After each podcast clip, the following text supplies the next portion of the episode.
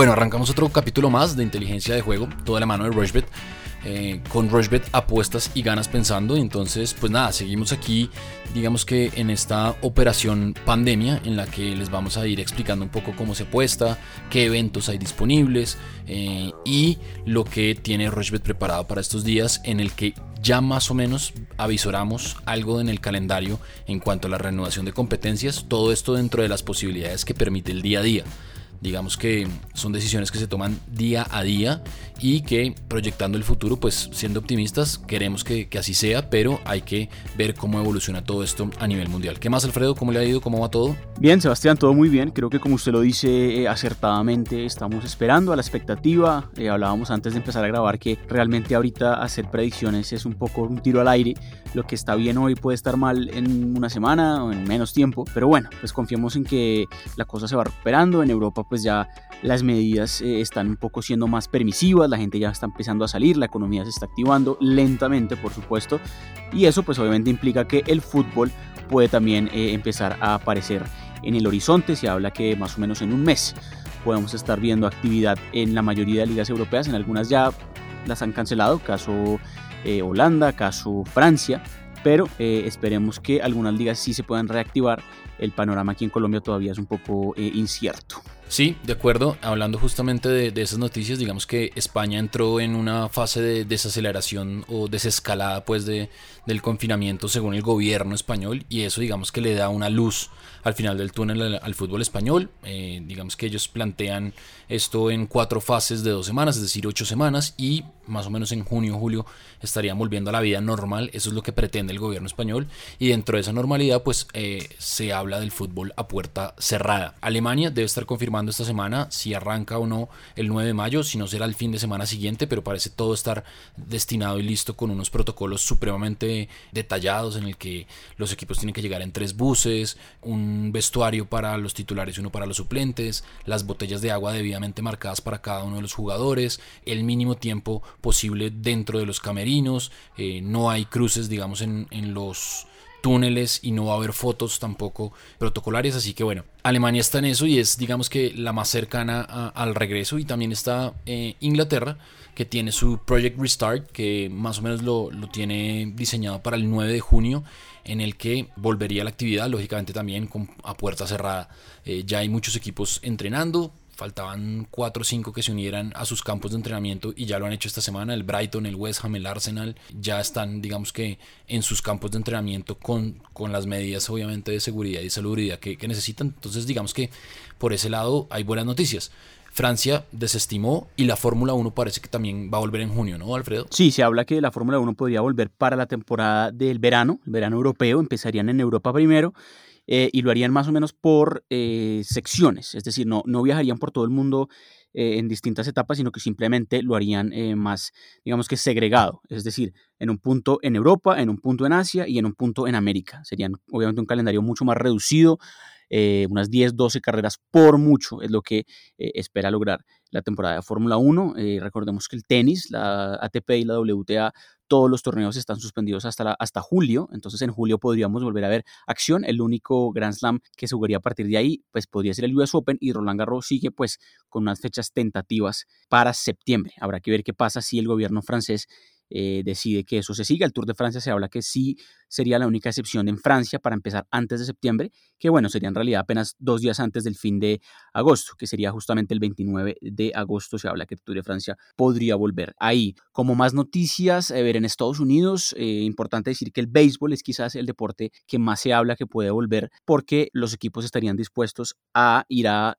tres ubicaciones, en Arizona, en Texas y en Florida. En estos tres estados eh, se jugarían tres, digamos, tres ligas, son 30 equipos, tres ligas de 10 equipos, se jugaría la temporada a partir del primero de julio y los equipos podrían jugar hasta 100 partidos, entonces eh, es una temporada más reducida, pero 100 partidos en béisbol es, yo creo que es suficiente como para que se pueda eh, determinar una buena cantidad y sobre todo pues los playoffs puedan jugarse, que seguramente van a correrse un poco más, podrían ser en, en, en, octubre o noviembre y habría que ver si los playoffs de béisbol ya sí son en los estadios de donde los equipos pues obviamente juegan normalmente y si con público o no.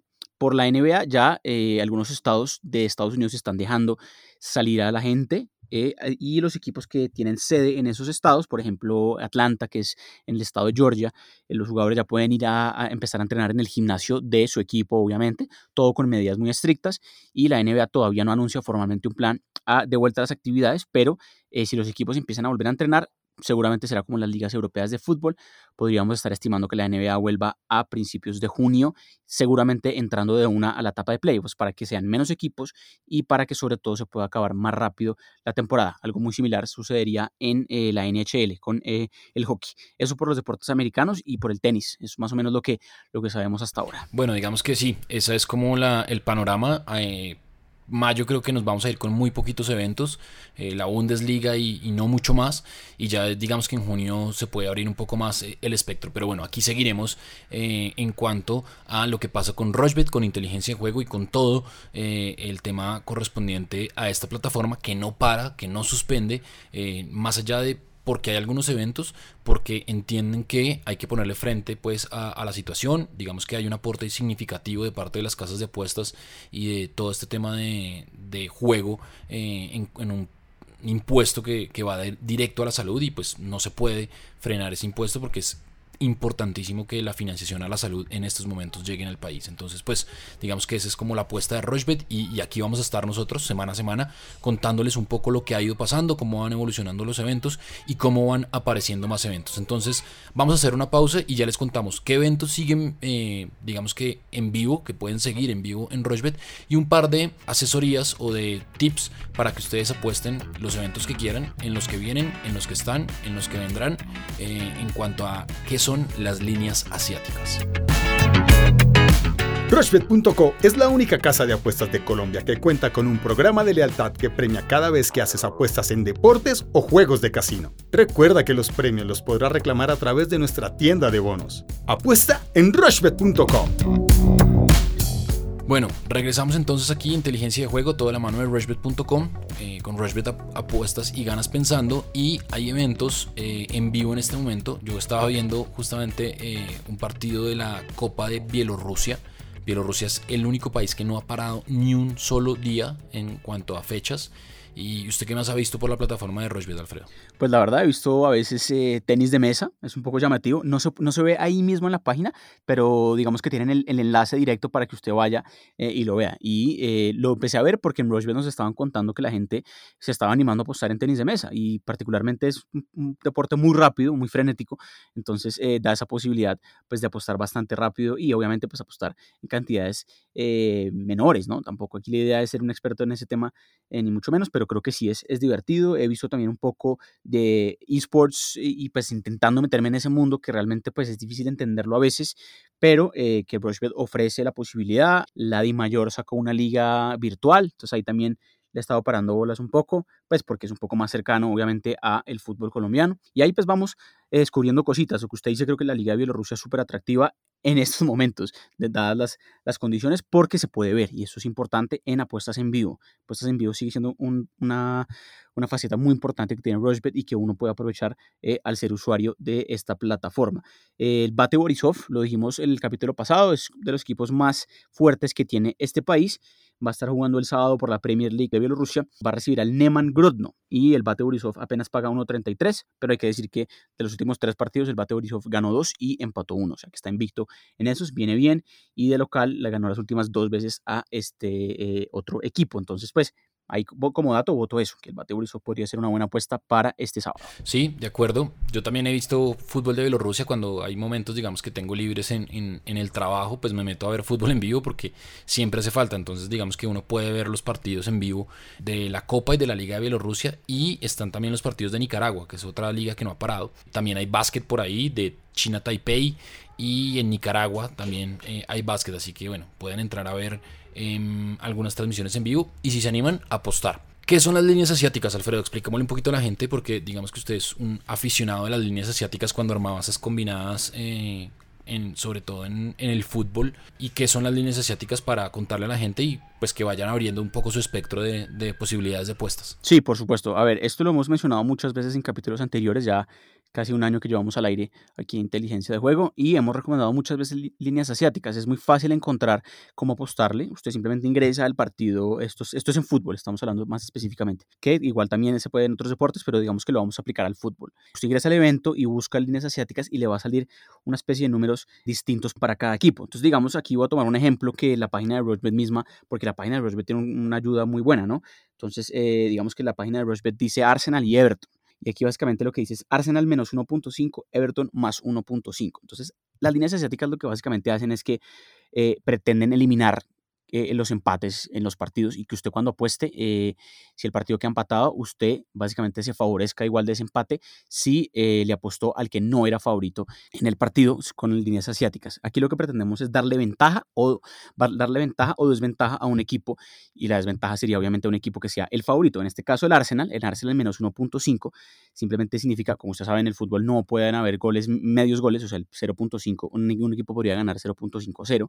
Entonces básicamente es que el Arsenal si está pagando, si, si ofrece la línea asiática de menos 1.5, esto implica que su equipo, o sea, el Arsenal en este caso, está empezando el partido perdiendo, digamos, 1.5 a 0. Es decir, que debería ganar por una diferencia de dos goles o más para que usted cobre esa apuesta. Por el contrario, si usted le apuesta al Everton, que es Everton más 1.5, es como si el partido empezara a favor del Everton más 1.5 a 0. Es decir, que si el Everton pierde hasta por un gol, si el Everton perdiera 1-0 el partido, usted en realidad está igual cobrando su apuesta, o si empatan. Por eso le decía que elimina eh, el empate en este caso. Entonces, básicamente las líneas asiáticas funcionan para que usted tenga más probabilidad de ganar, pero obviamente el riesgo es un poco mayor y las cuotas van a ser mejoradas.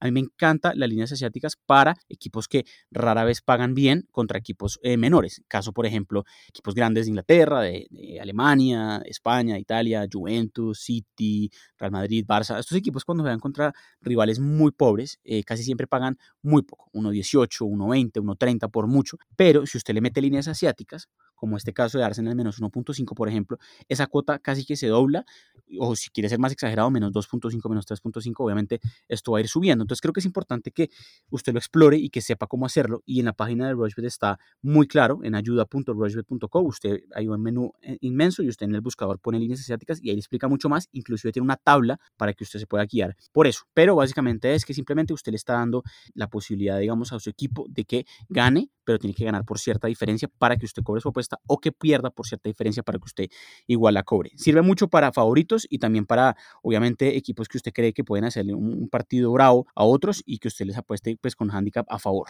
Eh, no sé si queda claro, Sebastián. Sí, clarísimo. Digamos que lo que hay que decir es que si uno entra con líneas asiáticas, pues evidentemente la cuota va a cambiar porque usted está, eh, entre comillas, digamos que limitando el marcador. Es decir, no es solo ganador, perdedor o empate, sino que tiene que darse ciertas condiciones en cuanto al resultado final del evento para que pues, eh, pueda cobrar su puesta. Entonces, digamos que evidentemente siempre va a tener una cuota mucho más alta eh, la que lleva eh, línea asiática a la cuota normal, porque pues obviamente es mucho más difícil que se dé ese resultado. creo que ahí queda clarísimo, creo que si hay alguna duda o alguna pregunta, no duden en consultarlo en arroba eh, rochbet.co, perdón, en arroba severedia y en el Twitter de Alfredo que es arroba Alfredo Bonilla. Listo. Entonces digamos que las dudas que necesiten eh, nos las comentan por ahí y, lógicamente vamos a estar resolviéndolas. ¿Algo que se nos quede por fuera, Alfredo? Nada, Sebastián, vamos a seguir haciendo estas cápsulas. Al final, digamos que pase este, esta pandemia, vamos a activarnos mucho más con deporte. Eh, obviamente estas pequeñas cápsulas, lo ideal va a ser condensarlas en un gran capítulo de 20 a 30 minutos y ahí usted lo va a tener como, como fijazo. Seguramente en Rosberg nos ayudarán a que eso quede pues en una sección eh, establecida para que sea muy fácil recuperarlo y rápidamente refrescar la Y aquí seguimos esperando que vuelvan más ligas para seguir apostando más. Así es, entonces pues nada, eh, nos encontramos en otro capítulo la próxima semana aquí en Inteligencia de Juego, toda la mano siempre de Rochbet.com.